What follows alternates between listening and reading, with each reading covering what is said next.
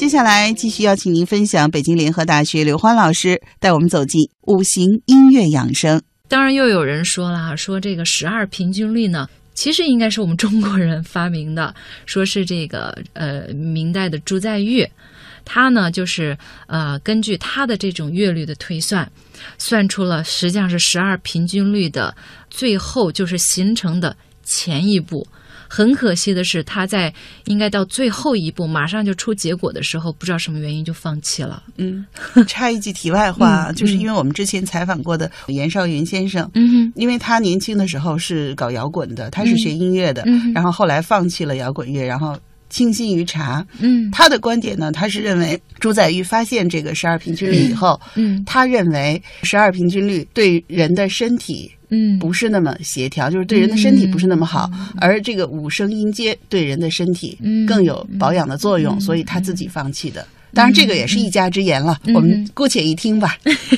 嗯，好，那我们就姑且一听大师们的理论呢，我们就各自放在心上，各自去品评。那么我再回到刚才的五五五行音乐哈，那么因为这个原因呢，我们的古代的这个乐律家呢，就通过他们的这种计算方式，把我们的音乐呢，就是包括什么三分损一啊，包括这些乐律啊，就给它分成了五个基本音阶，而且也归上了木火土金水的概念。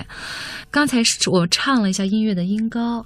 除了这个它的属性以外呢，它还有由这种属性制作出来的乐器，它也把它把它归成了五星音乐的类别。比如说竹笛呀、箫啊这一类的乐器，它是由木头制造的，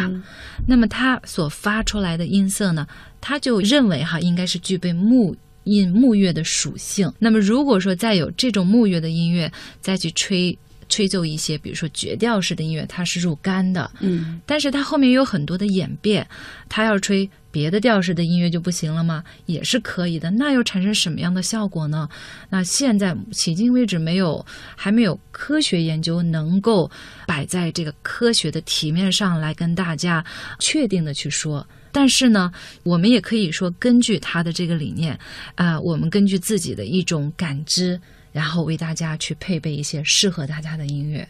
那么在讲到什么是五行乐，其实我个人有一个理念，我不知道大家可不可以认可。我以为西方音乐也可以归为五行吗？为什么不呢？首先，我们从音乐的大项来说，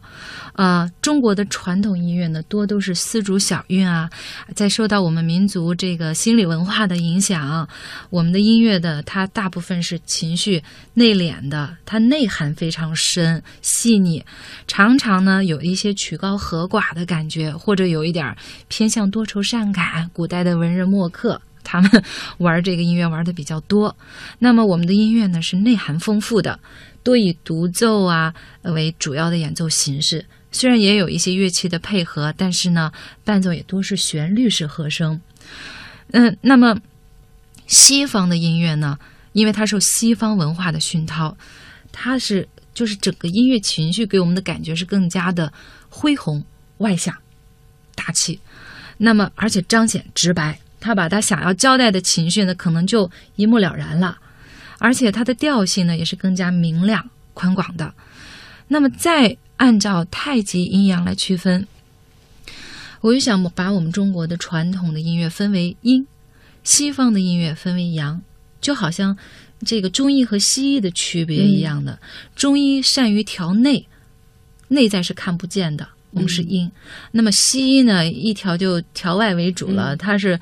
动手术、动刀、动动针的这个人家比较拿手，那就是外嗯啊。所以西方音乐也是可以归为五星音乐的嘛，看我们怎么去使用而已。对。